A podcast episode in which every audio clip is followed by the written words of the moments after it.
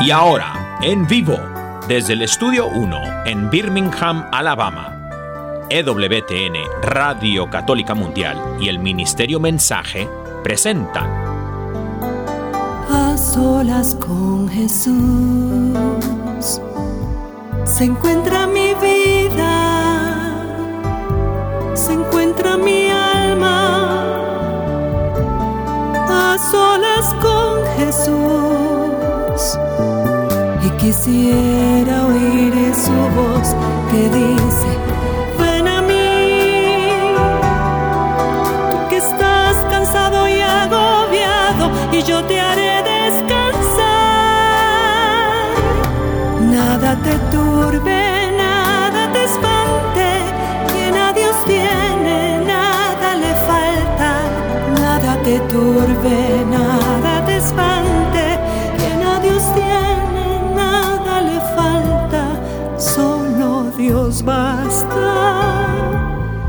solo Dios basta. A solas con Jesús. A solas con Jesús. Queda con ustedes el Padre Pedro Núñez. Gloria al Rey de Reyes, gloria al Señor de Señores, Jesucristo. ¿Qué tal, queridos amados amigos?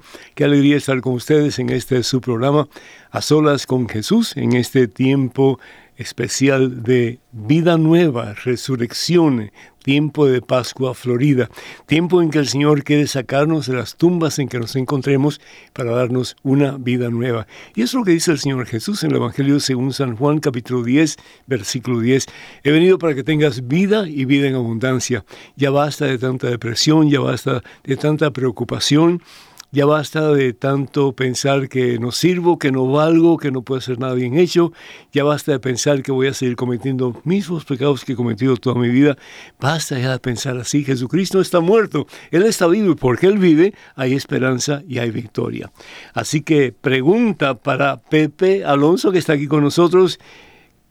Cristo ha resucitado verdaderamente. Ha resucitado, aleluya, Aleluya, aleluya, aleluya. Y vamos a estar comenzando con Pepe en los próximos minutos, pero antes yo quiero felicitarlos a todos ustedes, hermanos, por este tiempo maravilloso, este tiempo de esperanza, este tiempo de vida nueva que Dios nos da cada año y particularmente este año.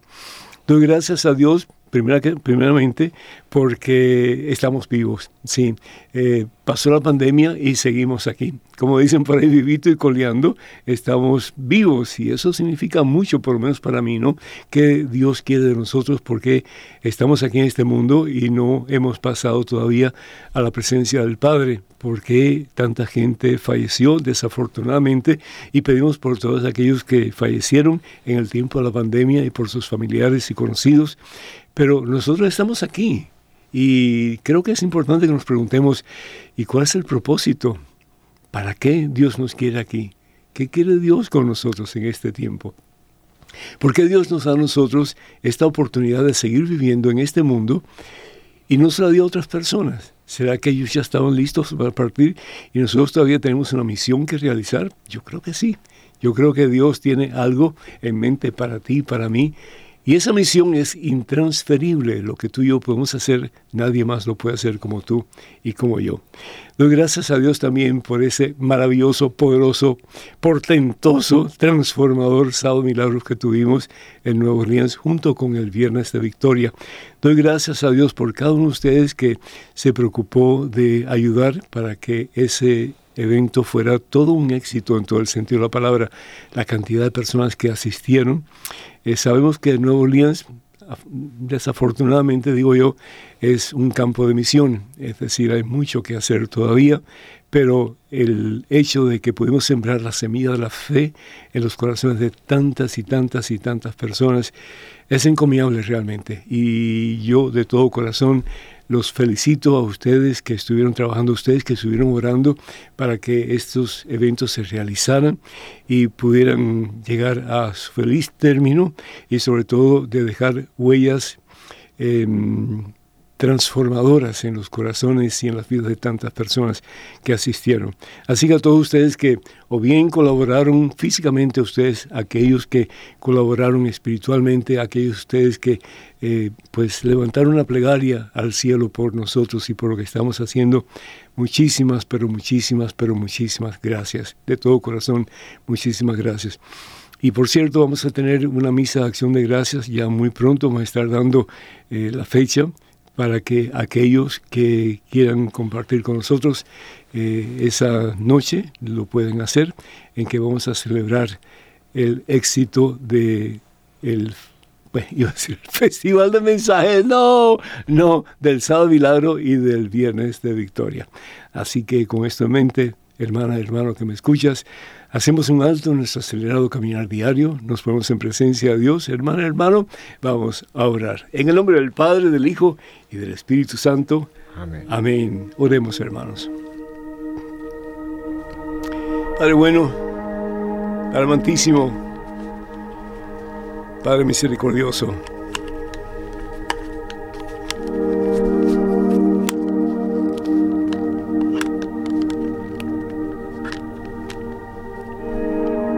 Gracias, Señor. Gracias, Padre, por la oportunidad que tenemos de dejarnos amar por ti. Gracias, Padre, porque no somos un número más, no somos una partícula de polvo en este universo gigantesco, enorme, grandísimo, que por amor tú has creado. No hemos sido creados por casualidad, Señor. Tenemos un propósito en la vida y sobre todo, Señor, tú tienes un propósito para cada uno de nosotros. El poder haber conocido a Jesús. El poder haber permitido que Jesús entre en nuestras vidas y sea parte importante de nuestra existencia. No es una casualidad, Señor. No es una casualidad que tú nos elegiste a cada uno de nosotros para, al ser bautizados, que nos incorporamos en tu cuerpo, Señor Jesús. Como dice tu palabra en Colosenses capítulo 1, versículo 18, tú eres la cabeza, sí, pero nosotros somos parte de tu cuerpo. Somos hechura de tus manos, Señor. Y hemos sido elegidos por ti, Señor, para hacer la gran diferencia en este mundo que por amor tú nos has dado. No estamos aquí para cruzarnos de brazos, Señor. Y para quejarnos de un mundo inhóspito a tu presencia. No estamos aquí, Señor, para quejarnos de que las cosas van mal y de mal en peor. No estamos aquí, Señor, para quejarnos porque los medios de comunicación, en vez de ayudarnos a ser mejores personas, tratan de confundirnos, Señor, y de hundirnos en el pantano de la miseria de aquellos que no tienen a Dios en sus vidas. Yo te doy gracias, Padre Santo. Yo te doy gracias por la posibilidad, Señor, de caminar de la mano de Jesús. Yo te doy gracias, Padre Santo, por el privilegio de sentirnos escogidos por ti, mi Dios, para hacer algo grande, algo poderoso, algo transformador en la vida de tanta gente, Señor, que espera de alguien que les hable de ti, que espera de alguien les enseñe el camino a ti, Señor, que les muestre, mi Dios, más aún todavía, el camino que eres tú, Señor Jesús. Gracias, Padre. Gracias, Padre, por el privilegio de ser cristianos. Gracias, Padre, por el privilegio de ser católicos. Gracias, Padre, por el privilegio de ser discípulos de ese a quien llamamos Señor, que es Jesucristo. Bendícenos, oh Dios. Toca el corazón de cada uno de tus hijos, de tus hijas en este momento. El que se sienta triste, Señor, que pueda poner sus ojos en ti, mi Dios Jesús, y reconocer que ese torbellino, que esa tempestad, que ese sufrimiento va a dejar de ser a medida que se deja amar por ti, se deja levantar por ti, se deja sanar por ti, se deja transformar por ti. Bendice, Señor a cada uno de tus hijos, de tus hijas que en estos momentos está viendo, está escuchando estas palabras. Sana, Señor. esos corazones adoloridos, esos corazones rotos, esos corazones sin esperanza, Señor. Y que tú seas nuestra esperanza, que tú seas el alivio que buscamos en el mundo sin ti, sabiendo que solamente en ti podemos encontrar solamente el alivio que buscamos, pero la salvación, Señor, para todas nuestras dificultades, problemas, heridas. Y sí, Señor, la posibilidad de comenzar a tener una vida, una actitud mucho más positiva a medida que depositamos nuestra vida toda en tus manos santas y poderosas. Habla, Señor, que tus siervos escuchan. Que dejemos tanto de mirar los problemas que tenemos alrededor de nosotros y en nosotros mismos y que desde ya en este tiempo de resurrección, saliendo de nuestras tumbas horribles, apestosas, oscuras, Señor, de tu mano comencemos una vida nueva, una vida transformada por tu divino amor y una vida que transforma las vidas de otros, compartiendo ese amor con ellos, Señor. Habla, Señor en este programa danos una palabra de esperanza, Señor. En este programa danos una palabra de aliento, Señor. En esta palabra, en este programa danos una palabra de bendición.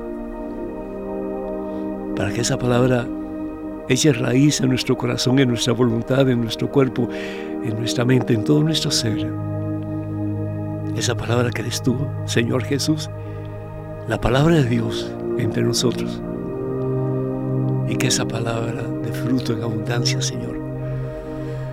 Y que a través de nuestra vida vivida según tu palabra, que sana, que libera, que restaura, que renueva, que salva, podamos dar esa palabra a este mundo tan vacío y tan necesitado de ti.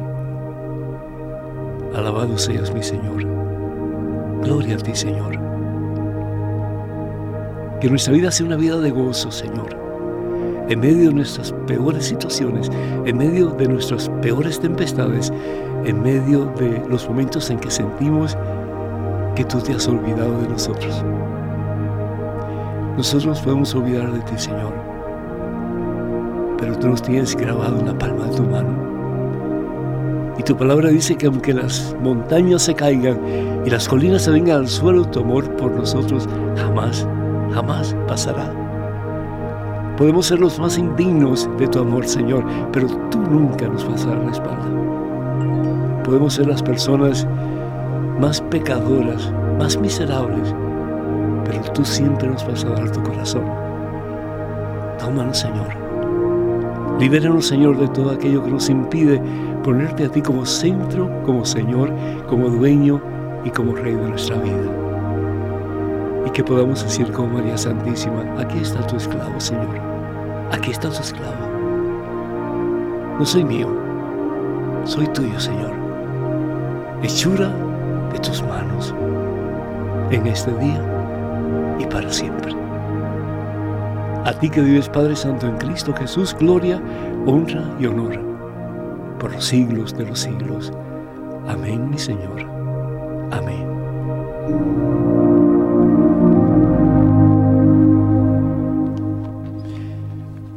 Bendito sea Dios, bendito sea el Señor. Hermanas y hermanos, qué alegría poder estar con ustedes. Y sería más alegre todavía si pudiera poner estos artefactos en orden. Gracias, Pepe. Hay una palabra que me gustaría compartir con ustedes. Miren, la inteligencia predomina. Gracias, gracias, Pepe. Eh, está, tomado de la carta de San Pablo a los Filipenses yo no sé, pero para mí una de las joyas de Pablo, San Pablo, es la carta a los filipenses. Y tal vez fue escrita en su momento más terrible. Ya él estaba en la cárcel, a punto de ser decapitado. ¿Cómo te sentirías tú? ¿Qué reacción tendrías si sabes que tal vez en las próximas horas, o más tarde aún, si fuera así, en los próximos días te van a cortar la cabeza? Qué terrible sensación. Y solamente por proclamar el Evangelio de nuestro Señor Jesucristo, solamente por hablar con la verdad en la mano, Pero hoy día, ¿cuánta gente es martirizada a consecuencia de su fe? ¿Mm?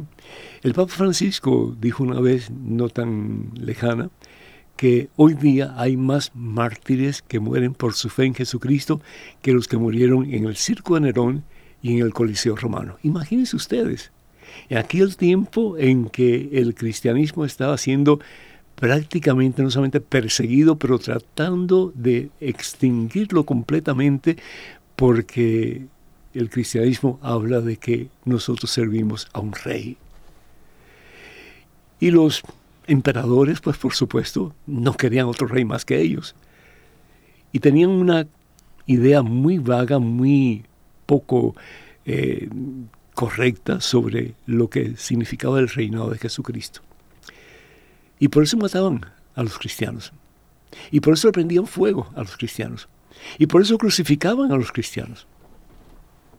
Pero hoy día, dice el Papa, y con toda razón, hay más mártires cristianos en el mundo que en el tiempo de Jesús y que en el tiempo después de Jesús. Pablo no se quedó atrás.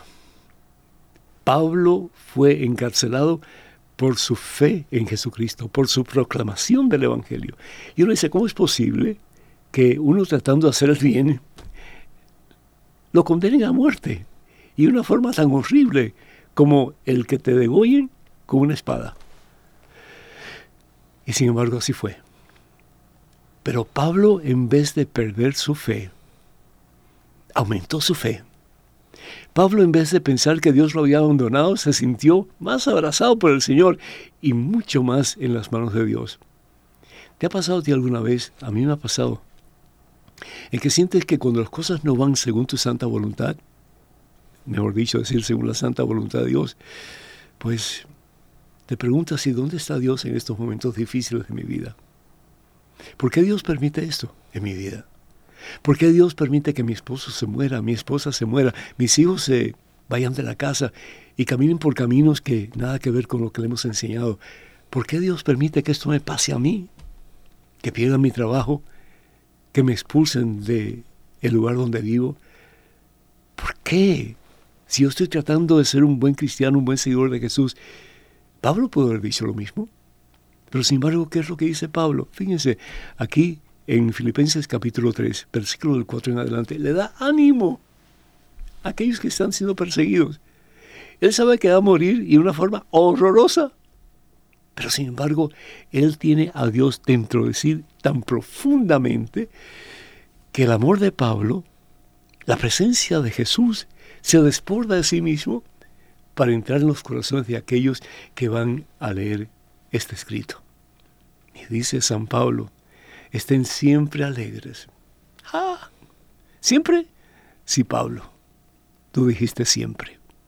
Aún en los momentos más difíciles de tu vida, Dios quiere que estés alegre. Puedo decir con María Santísima, mi alma proclama la grandeza del Señor, mi espíritu se goza en el Dios que me salva, aun cuando veía a su Hijo colgando de una cruz. Mi espíritu se goza en el Dios que me salva. ¿Por qué? Porque ella sabía que todo lo que pasa pasa para bien de aquellos que aman a Dios. Qué diferente sería tu vida y la mía si en cada momento de nuestra existencia, particularmente en los momentos más difíciles de nuestra vida, pudiéramos estar alegres, sabiendo que estamos en las manos poderosas y santas de Dios y que ningún percance nos va a acontecer si realmente ponemos nuestros ojos en ese que por amor dio su vida por nosotros en una cruz su nombre es Jesucristo. Estén alegres, alegres en el Señor. No alegres en las cosas del mundo que te apartan de Dios, no alegres en el alcohol, no alegres en la, eh, en, la pornografía, no alegres en los vicios que te ofrece el mundo sin Dios. No, eso no da alegría. Eso sí nos hunde, nos aplasta, nos aparta del propósito de nuestra vida, que es unión con el amor de los amores que es Jesucristo estén alegres en el Señor. Se los repito. No solamente Pablo lo dice una vez, pero vuelve a decir. Estén alegres y tengan buen trato con otros. El Señor está cerca. Sí. En tu momento difícil Dios está más cerca de ti que lo que tú estás de ti mismo. en tu momento de dolor, en tu momento de fracaso, en tu momento en que sientes que sigues cometiendo el mismo pecado, Dios está contigo y si tú así lo deseas, Él quiere levantarte de esa miseria y darte un nuevo comienzo. Y por eso celebramos este tiempo de resurrección, porque Él quiere sacarte de tu tumba oscura, pestilente, sucia, miserable, y de la mía también, y darnos la oportunidad de un nuevo comienzo. No mañana, sino que en este mismo instante el Señor tiene una palabra de bendición para ti, tiene una palabra de esperanza para ti y para mí también. Doy gracias a Dios por hombres como San Pablo, por mujeres que han dado todo por amor a Jesucristo. Que nosotros también desde hoy en adelante comencemos a hacer lo mismo, sin miedo, sabiendo que lo que hacemos por Dios, Dios nos va a devolver. Y así lo prometido el ciento por uno en este mundo y la vida eterna. A Cristo que vive, gloria, honra y honor por los siglos de los siglos. Amén. Bendito sea Dios. Hermanos y hermanos, les damos número telefónico. No es todos los días que tenemos la oportunidad de tener con nosotros a Pepe Alonso. No es todos los días. Más aún creo que esta es la primera vez que No, no, no, ya hemos estado aquí alguna otra ocasión. Eh, es que mi mente ya, ya pobrecita, ya mis neuronas están muy Pero el honor, el honor es igual, como si fuera la primera vez. Gracias, gracias, Pepe. Estados Unidos, y cuando ustedes deseen, interrumpen la, la, la, el compartir que vamos a tener y ustedes nos hablan y con todo gusto respondemos sus llamadas. Y para eso aquí está el gran Pedro Quiles, que va a estar listo para responder sus llamadas. Estados Unidos, Canadá y Puerto Rico. El número telefónico es el 1833 288 3986. Lo dije muy rápido, lo puedo decir más despacito. Bueno, con todo gusto. 1833 288 3986. La demás es completamente gratis. Estados Unidos, Canadá y Puerto Rico. Así que por favor no pierdan la oportunidad. Además de Pedro Quiles, tenemos también a Marisela Hasbun, que está en los controles del video, así que si ustedes desean ver este programa en video y no escucharlo solamente, pues Marisela está a cargo de eso y con todo gusto ella da su tiempo para que puedan ustedes vernos eh, cara a cara. Sí. Llamadas internacionales, por favor, marque el número 205-271-2985. Repito, 205-271-2985. Estamos en vivo en directo, como dije hace un momentito, y si ustedes desean algún material tanto escrito por nuestra queridísima Madre Angélica, eh, y de eso vamos a estar hablando, sí, de Madre Angélica, sus 40 años en servicio a la comunidad internacional a través de WTN, Radio Católica Mundial y sus muchas afiliadas y sus 100 años de vida. Eh, si quieren algún material de ella en español o si desean algún material de este servidor, marquen el número telefónico 205-795-5814. Repito, 205-795-5814. También damos gracias a Dios por la ayuda importantísima de Daniel que ha estado con nosotros, eh, pues ayudando a Marisela en este proceso de este programa. Pepe, de nuevo, es un gran gusto estar contigo y para mí es como la primera vez. Me siento bien contento, bien agradecido a Dios por tu presencia. Bienvenido. Muchísimas gracias. Es un honor, Padre, estar con usted aquí en estas benditas ondas de Radio Católica Mundial. Que me alegro. Tú eres tal vez eh, la persona eh, más eh, no quiero decir antigua, pero sí quiero decir la persona con más años de experiencia a través de los medios, particularmente en EWTN Radio Católica Mundial, ¿cierto? Muy cierto, padre. Sí, bendito sea Dios.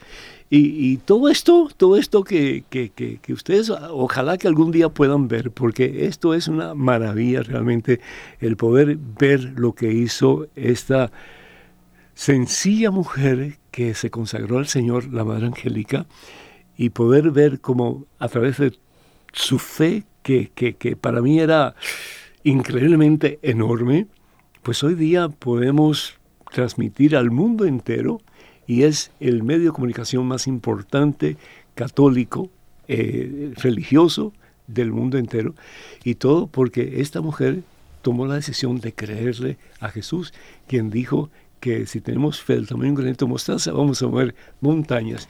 Tenemos a una llamada eh, vía telefónica. Eh, adelante, por favor, ¿con quién hablamos?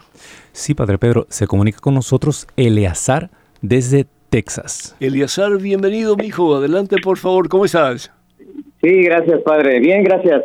Que me alegro. Eh, mire, padre, eh, sí, el otro día le hice esta pregunta, pero ya se estaba acabando el programa, ya no hubo mucho tiempo de, de que usted desarrollara la respuesta. Ajá. Sí, mire, pues ya ve que ahorita últimamente hemos estado nuevamente padeciendo estas masacres, eh, pues no sé, en los, en los colegios, Sí. en diferentes lugares públicos, y generalmente este tipo de problemas vienen por reglamentos que facilitan el acceso a veces a estas armas, como yo vivo, yo vivo acá en Texas. Mm. Acá, por ejemplo, se permite el uso de armas indiscriminadamente, aunque no tenga uno licencia, aunque no tenga uno permiso, y puede uno portarla públicamente incluso. Mm. ¿verdad? Entonces, incluso pues también se han estado tratando de hacer este, labores para restringir por lo menos las armas que causan más daño, como son las armas armas de asalto. Claro. Entonces, digamos, mi pregunta es la siguiente. ¿La Iglesia, con su autoridad moral, no podría también amonestar a estos legisladores que autorizan este tipo de reglamentos que facilitan el acceso a estas armas? Claro. Porque digo, estas armas provocan muertes y yo yo siempre he comentado, dije, cuando ocurre una matanza de estas, esta esta sangre salpica las manos y los rostros de aquellos legisladores que apoyan esta este uso y venta de estas armas de una manera tan fácil, tan accesible, porque cada vez como que quieren facilitar más que la gente tenga un, mayor acceso. Entonces digo, la, ¿por qué la, la iglesia no noto que eleve su voz en ese sentido? Porque está causando muertes, ¿no? Y si, si Sí. realmente pues este estamos en defensa de la vida, pues no sé, pero ahí le dejo la pregunta a ver a ver qué me responde, no sé. Muchísimas gracias, amigo. Y la iglesia definitivamente pues eh, utiliza eh, los medios a su alcance para que las cosas cambien. Por ejemplo, en cada sesión, tanto de Senado como de la Casa de Representantes, a nivel federal o a nivel estatal, la iglesia siempre tiene personas que están tratando de dar la otra cara de la moneda, es decir, cómo las armas de fuego están lastimando, están hiriendo, están matando a tanta gente, particularmente la gente más vulnerable, la gente más inofensiva y que son nuestros niños. Pero desafortunadamente el, el dinero habla, sí, el dinero habla y es muy difícil, muy difícil para los legisladores, tanto de este país como de muchos otros países, de restringir las armas de fuego. ¿Por qué? Porque primero que todo eso es eh, dinero para las compañías que producen este tipo de armas eh, que, que, que matan y se usan indiscriminadamente, y sobre todo armas que no solamente un disparo y punto para los que van a cazar, pero armas que tienen una cantidad de, de balas que ofenden el punto de, la dignidad del ser humano. Entonces, ¿para qué se usan eso? Pues para matar. ¿Y para matar a quién? Para matar a gente inocente. Entonces, ¿qué es lo que pasa? Los legisladores, tanto a nivel estatal como a nivel, federal, tienen un problema serio. Por una parte, ellos están conscientes de que tienen que restringir el uso de armamentos. Pero por otra parte, y de esto se valen mm, las compañías que eh, producen estas armas, eh, que en la Constitución aparece claramente que el ciudadano norteamericano tiene el derecho de portar armas. Entonces, ¿hasta qué punto se puede permitir que personas indiscriminadamente compren armas de fuego?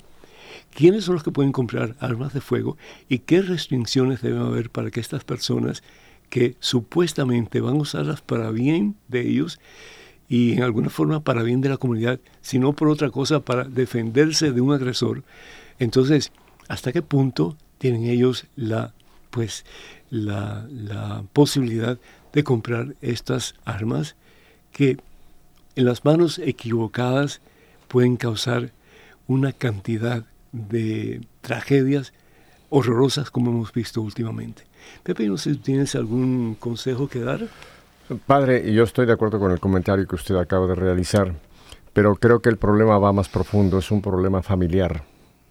Estas personas, estos jóvenes que han hecho estas matanzas provienen de familias, no nacieron de la nada, sino Sí. vienen de familias. Sí. Entonces el problema es, tenemos un problema familiar que la familia no formamos a nuestros hijos con los valores que deben de ser, entre ellos la defensa de la vida, y por lo tanto pues, de nuestras propias familias pueden salir estos jóvenes, que son los que, o, no jóvenes, los que usan las armas en la forma que usted menciona, eh, que va completamente contra lo que, lo que tiene que ser, que es la defensa de la vida, ¿no? Entonces yo creo que nos tenemos los padres que preguntar, porque muchas veces esas armas que están en las manos de unos jóvenes las compraron los padres. Eran, eran armas que tenían los padres, ¿no? Y faltó esa protección de los padres para que esas armas no estuvieran tan fácilmente accesibles. Y segundo, el no haber formado a sus hijos en lo que es la defensa de la vida, padre. Entonces yo creo que tenemos que darnos un mea culpa todos los que nosotros que somos eh, eh, familia, que tenemos familia, padres de familia, porque muchas de las consecuencias que estamos viendo es una crisis familiar, una crisis de formación familiar. La iglesia, eh, la iglesia doméstica es la familia. Y si estamos fallando en la iglesia doméstica, no le podemos echar la culpa a la iglesia en cuanto a institución. Ahora, la iglesia no solamente son ustedes los sacerdotes, Creo que la pregunta de nuestro hermano se refiere cómo la Iglesia como institución, el Papa, los obispos, los cardenales no hablan en contra de esta situación de la exportación de armas. Pero la gran mayoría de la Iglesia somos los laicos. Entonces creo que nosotros los laicos también tenemos que tomar una actitud de hacer conocer a nuestros legisladores el mal uso que se están dando estas armas y ver cómo podemos regular que no haya tanta accesibilidad, tanta facilidad para que le aporten las personas que tienen algo equivocado en su vida y que pueden producir estas matanzas, padre. Muy interesante, ya, ya estoy con, contigo, Pedro, pero el problema es que ha llegado el punto, el, el, tiempo en que muchos dicen, pues si no tengo un arma en mi casa, yo puedo arriesgar no solamente mi vida, pero la vida de mi familia. Y la guerra justa, es decir, dice que uno puede defenderse cuando un agresor está tratando de, aniquilarlo a uno, a su familia, ¿no es cierto? Entonces, ¿hasta qué punto se debe o se puede tener un arma y hasta qué punto no? y tú bien lo dices, ¿verdad? Que eh, se debe instruir a, los hijos, a todas las familias realmente, sobre la importancia de usar armas en casos extremos. Pero al mismo tiempo eh, tenemos que tener eh, en cuenta la dignidad del ser humano, la vida del ser humano, y que al fin y al cabo el matar a una persona, pues es ir en contra de la voluntad de Dios. Padre, todo lo que nuestros chicos están viendo hoy día en el Internet, en los juegos, es violencia. Ese es el problema. Y se está viendo en casa. Es el problema. Entonces estamos rompiendo en nuestros jóvenes desde muy pequeña edad lo que es la defensa de la vida y los estamos dejando inculcar lo que es la, la cultura de la muerte. Tú has tocado eh, el, el meollo del problema.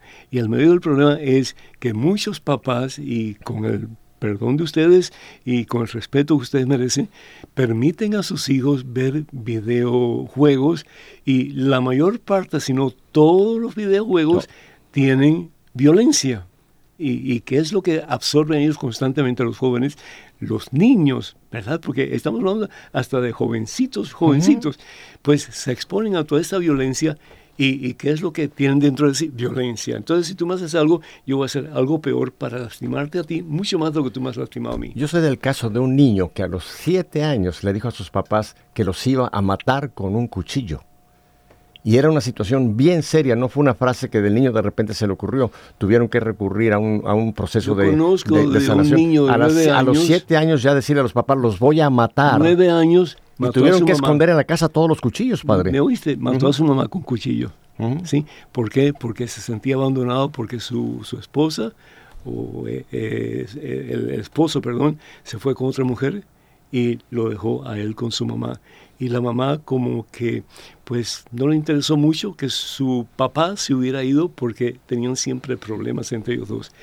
¿Y qué es lo que pasa? Entonces el niño, la violencia que tiene, que tiene dentro de sí, pues la descarga en su madre y la mata a cuchilladas. Y, esto suena terrible y no deberíamos de tener este tipo tal vez de, conversaciones en un programa como este, por el contrario, deberíamos de hablar, ¿verdad?, de la importancia de, del amor de Dios, de la fidelidad de Dios, del poder de Dios en nosotros. Pero creo que de vez en cuando es básico el hablar de cosas así. ¿Por qué? Porque es una situación de todos los días. Es el pan de cada día de muchas personas y constantemente vemos diferentes eh, centros escolares, etcétera, la matanza de criaturas, es decir, de jovencitos que por una razón u otra, por una venganza o simplemente por placer o que sea o porque eh, se encuentran muertos. se encuentran muertos. Y la pregunta, tienes toda la razón, Pepe. ¿Qué pueden hacer los papás sobre todo? Nosotros tenemos que hacer nuestra parte, definitivamente, como iglesia jerárquica, pero la iglesia doméstica, que es, es la familia, ¿qué puede hacer la familia para que esto cese? porque si no va a continuar. Y el problema es que hoy día hay una pugna terrible entre aquellos que piensan que no se deben tener armas de fuego, por lo menos que tiene que ser mucho más restringido que lo que está haciendo en el momento, y otros que piensan que no, que debe tener libertad el ciudadano de Estados Unidos para portar armas. Y es una discusión que parece nunca terminar. Tenemos en estos momentos otra llamada. Pedro, adelante por favor. Sí, padre, se comunica con nosotros eh, José desde New Jersey. José, bienvenido. Eh, Dios te bendice, mi hijo. Adelante, por favor. Gracias, Padre. Muy buena noche. ¿Cómo están? Bendiciones para los dos. Bendiciones, a Pepe y a usted, Padre. Gracias, Sí, Padre, una, una preguntita. Eh, yo soy, soy casado por la Iglesia Católica y me casé con, con mi prima, pasé los, los cursillos y el precanal y todo eso. Pero tengo mis duditas a veces como de que que como que no, quiero echar la culpa al sacerdote ni nada, sino como que no entendí muy bien la cosa. Tengo mis hijos, tengo cuatro hijos, ya eh, una con 20, otro con 15, otro con 13, otro con 12. Ya tengo, voy para ocho años de casado, so, eh, quería saber eh, si me pudiera dar un consejo sobre eso. Y también otra pregunta, me gustaría hacer un diácono un día y me gustaría saber um, cuáles serían los pasos para, para hacer un, un diácono eh, permanente. Perfecto, pues muchísimas gracias, mi hijo. Primero que todo, pues felicidades por los años de vida matrimonial que tú tienes. Sí, muchas felicidades. Eh, en ese aspecto eres un ejemplo para muchas personas que piensan que el matrimonio eh, es un fracaso. Y desafortunadamente los que piensan así es porque lo han visto en sus hogares o porque ellos han tenido ese fracaso en sus propias vidas. Eh, el, casarte con tu prima es para la iglesia como que una proximidad demasiado cerca en lo que se refiere a la sangre. Eh, se llama consanguinidad, es decir, es demasiado cerca la relación entre primos. Y para poderte tú casar por la iglesia con tu prima o una mujer con su primo, pues tienen que tener la dispensa del obispo.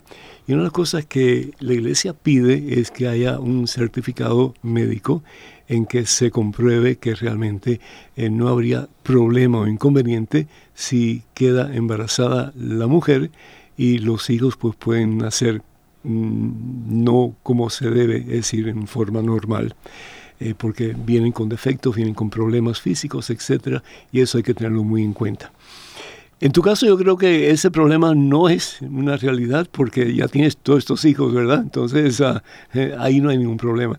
Eh, si hay alguna falta, la falta es del sacerdote y no tuya. Entonces ya no te preocupes, es decir, ama a tu esposa y cree pues que es un regalo de Dios que te ha dado el tener esa mujer como tu, como tu otra mitad y tus hijos pues como parte de tu familia.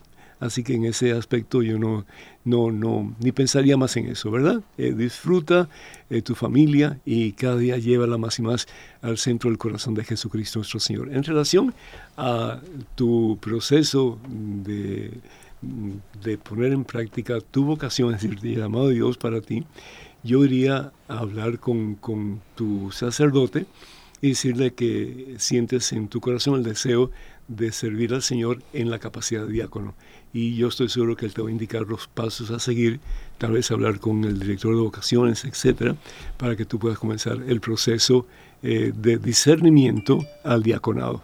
Así que cuenta con nuestras oraciones, que Dios te bendiga y Pepe, ¿algo que quieras eh, Solamente un comentario, padre. La, la palabra diácono quiere decir servidor. Y creo que nosotros los casados, los que aún estamos en formación de, hijos, nuestro primer diaconado tiene que ser en el hogar. Amén. En, en, nuestro hogar. Yo conozco de muchos hombres que han tratado de buscar el diaconado como un orden sagrado, porque es un orden impuesto por el obispo, pero tienen, no tienen, tienen la familia con desorden. Entonces lo que dice la palabra de Dios, de los obispos, tiene que tener primero en orden su familia, que es su primer diaconado, su primer servicio, para después pensar si Dios me llama, porque es una vocación, no es solamente un deseo de uno. y es averiguar si hay esa vocación, ese llamado de Dios, y es lo que usted dice, tiene que entonces ser ya un nivel eclesial, el que se disierna si es un llamado del Señor o es un deseo bueno que la persona tiene, pero que no, no realmente va a, funcionar bien si entra ya, perdón, en, esa, en ese orden sagrado. E, es un proceso largo. Sé que, por ejemplo, si se presentan 10 hombres, voy a poner al diaconado, quizá uno o dos realmente la iglesia discierne de que sí es su llamado. A los otros ocho les dan las gracias y les dicen, vive tu diaconado en tu familia. O le pueden decir, eh, sigue pensando, sigue discerniendo esa vocación, ese llamado que sientes que Dios te está haciendo y pues nos vemos dentro de X cantidad de tiempo, ¿verdad? Sí. Entonces lo que la iglesia trata de hacer es que las personas que realmente están interesadas, y hoy más que nunca, en servir al Señor en esa capacidad de ministro ordenado, pues tienen que reunir las, las, eh, las cualidades para poder desempeñar una de las cualidades o uno de los requisitos que se necesita es que la esposa esté completa y totalmente de acuerdo. Y las esposas nos conocen muy bien, padre. las esposas saben dónde están nuestros puntos flacos. Y yo sé de muchas veces que en el proceso de este discernimiento, la esposa es la que dice no, porque eh, realmente no está cumpliendo con nuestros deberes como marido y como esposa. Y no es que el, padre lo vaya a regañar, sino le va a decir, pon en orden tu casa y luego hablamos. Definitivamente. Que Dios te bendiga, mi hijo, y bueno, pues ah, éxito en tu hogar y también pues en tu deseo de servir al Señor más plenamente. ¿Tenemos, Pedro, otra llamada? Se comunica con nosotros desde Miami, Miguel. Miguel, Dios te bendice. ¿Cómo estás, hijo? Amén, Padre, amén. Saludo para el hermano Pepe y para usted, Padre.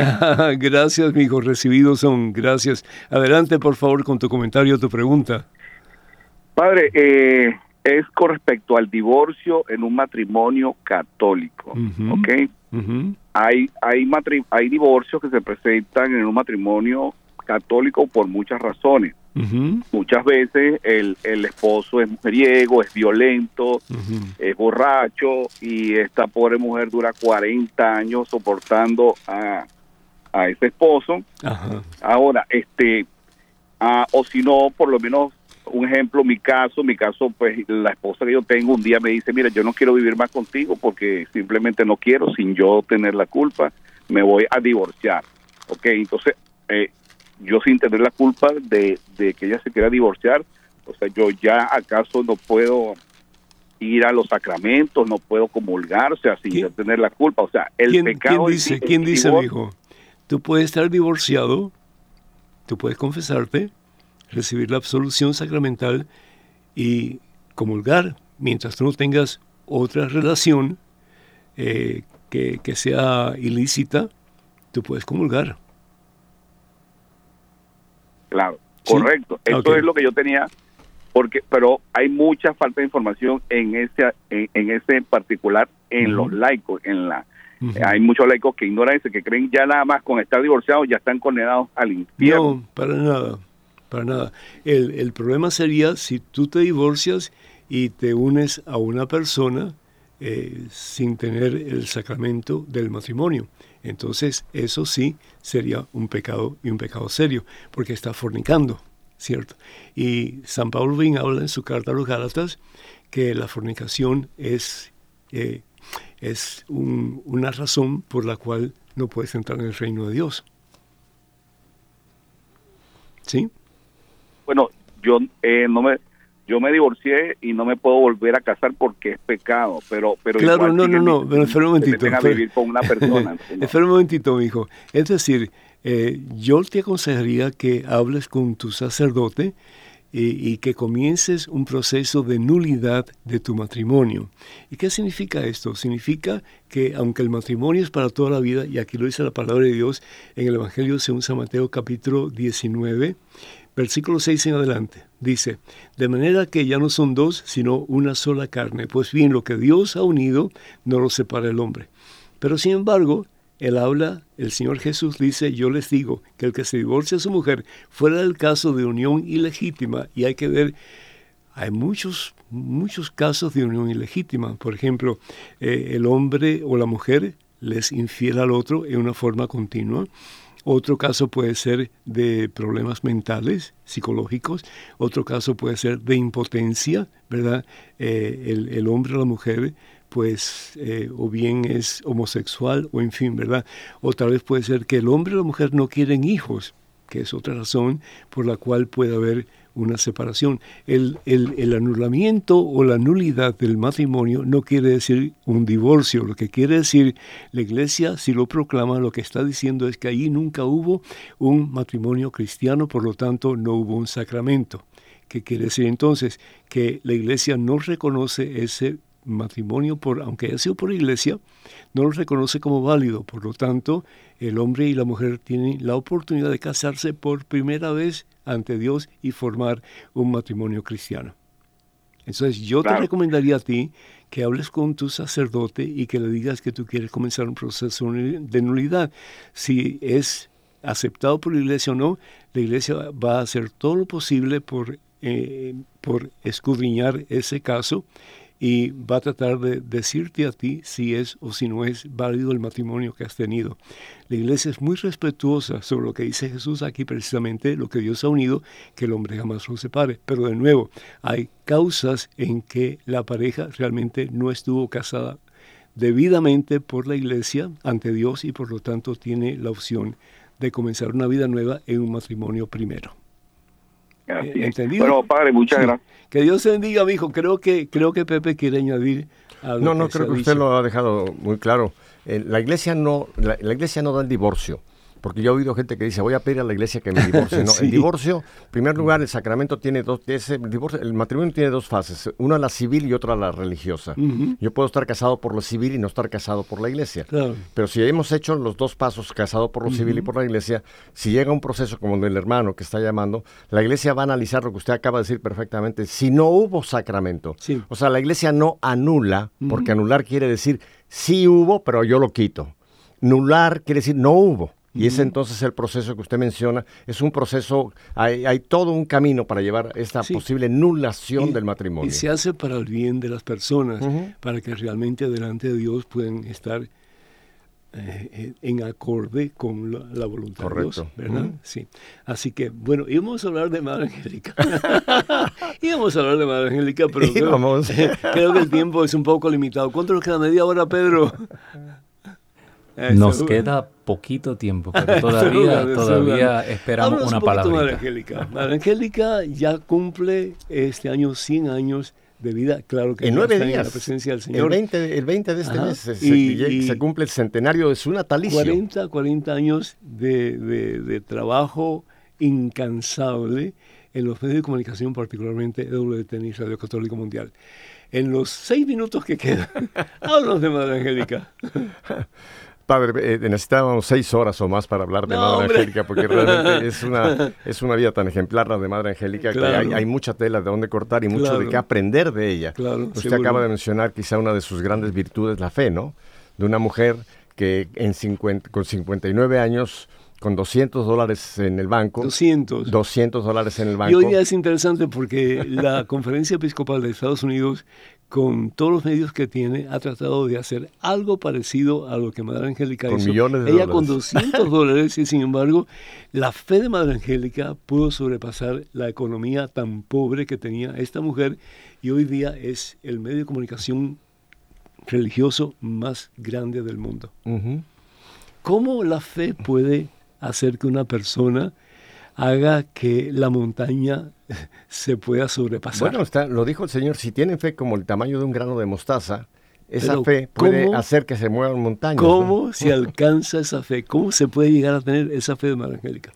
Porque Padre, primero hay que saber cuál es la voluntad de Dios. Y Madre Angélica leyó perfectamente bien cuando el Señor le pidió que dejara el convento, no dejara la orden, pero dejara, que viniera a cumplir una promesa que había hecho ella al Señor, de que si el Señor la sanaba, de una situación que quedó muy mal en sus medios de locomoción, en su cadera y en sus piernas, por un accidente que sufrió en el convento donde ella era una más de las monjas allá en Ohio, en Canton, Ohio. Ella tiene un accidente muy grave, va al hospital, la ven los médicos y un día viene el, médico y le dice, madre, la vamos a operar mañana.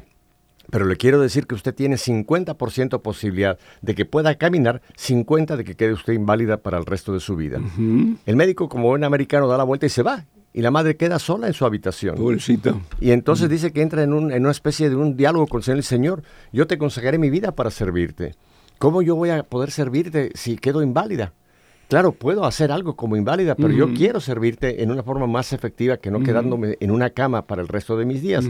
Y le hace la promesa al Señor que si el Señor le concede volver a caminar, ella va a traer una, va a, hacer una fundación de las clarisas franciscanas en el sur de Estados Unidos. Está hablando eh, clarisas franciscanas, monjas de clausura. monjas de clausura, ese es un punto importantísimo. Y, lo interesante es que ella tiene es, es, ese deseo, esa necesidad de hacer algo glorioso para el Señor. Exacto. Pero ¿cómo hacer algo glorioso para el Señor si no tiene ni medios económicos, ni tiene conocimiento de, de, evangelización? Ella ha pasado años en el claustro, pero sin embargo algo por dentro la motiva a hacer algo diferente. Y una vez tuve la oportunidad de hablar con uh, madre, madre Teresa de Calcuta y le dije, Madre, ¿cuál es la oración suya favorita. Y me la pone bonito y dice, Señor, que yo pueda hacer hoy algo grande para ti. Es decir, solamente eso. Pero lo grande empieza por muy pequeño. Madre Angélica, cuando se mueve finalmente a este territorio aquí en Alabama, que además aquí la mayoría de los habitantes de esta zona son bautistas, los católicos son un dos y pico por ciento, es otro paso de fe, venir a un territorio aparentemente hostil, para traer una orden de monjas. Pero qué maravilla de ejemplo de fe. Aquí donde son tan pocos los católicos, aquí nos vamos a establecer para que el esplendor, el esplendor de la, de la verdad se pueda llevar a todos ustedes y al mundo entero. Mire, el Papa Francisco, una de sus frases que me gusta mucho. Tenemos dos minutos. Dios nos va dando sorpresas. Y Madre viene a fundar un convento de clausura. Es culpa de Pedro, Y la sorpresa que le da el Señor es que ese convento se ha convertido hoy día en lo que es, como usted ya lo dijo, la estación más grande católica en radio y televisión en el mundo. Religiosa, incluyendo protestantes y evangélicos. Así es. ¿Y, y, y cómo se adquiere esa fe? Padre, unidos al Señor. La fe no es solamente lo que yo creo, sino la fe es un regalo que nos da, es un don que nos da el Señor, pero esta fe viene por esa unión con el autor de la fe que es Cristo. Y con una decisión, porque yo digo en lo personal, por mucho tiempo yo no creía. Y si yo creía, no me interesaba Dios. Pero llegó un momento en mi vida en que yo dije, o tomo este camino o tomo este otro camino. Y solamente hay dos caminos, el del mundo y el de Jesucristo. Dije, pues eh, yo quiero salvar mi, mi, alma, ¿no? Así que yo voy a escoger el camino de Jesús. Lo hice por interés propio, pero poco a poco, a medida que yo fui orando más, a medida que yo fui eh, yendo más a misa, a medida que yo recibía la Santa Comunión que me confesaba, a medida que yo ayudaba a otras personas, fui saliendo de, ese, de esa concha en que yo había vivido tanto tiempo a consecuencia del dolor que yo llevaba por dentro y, y comencé a experimentar una vida nueva. Entonces, la fe sí es un don de Dios, pero la fe también es una decisión. Actuar nosotros siempre. Sí, Padre, tenemos la sorpresa del 20, del 20 de este mes, el programa especial que, tenemos de sorpresa que les vamos a brindar a todos Ojalá que lo puedan ver, ojalá que lo puedan ver. Ahí vamos a hablar mucho más de Madre Angélica. Claro, claro. Pues eh, yo doy gracias a Dios por las preguntas que ustedes han hecho, hermanos, y les felicito porque a veces es difícil agarrar el teléfono y hacer una pregunta al aire, sobre todo cuando sabemos que hay tantas personas que están escuchando y están viendo. Pero ustedes se llenaron del amor de Dios, del poder transformador de Jesucristo y nos pudieron llamar. Ojalá que así continúen todos ustedes, porque ustedes son los que hacen posible este programa a través de sus preguntas, sus comentarios, etcétera, tanto a favor como en contra como neutrales, ¿verdad? No dejen de hacerlo todos los martes. Estamos en vivo, en directo, este es su programa A Solas con Jesús. Que Dios nos bendiga en abundancia, que sigamos creciendo en santidad ante Dios y ante el mundo entero. Pepe, muchísimas gracias por tu presencia. Te agradezco enormemente que se repita pronto. Que la bendición de Dios Todopoderoso, Padre, Hijo, Espíritu Santo, esté con ustedes hoy siempre. Hermanas y hermanos, que tengan un buen tiempo en el día de hoy y hasta la próxima, Dios mediante. Amén.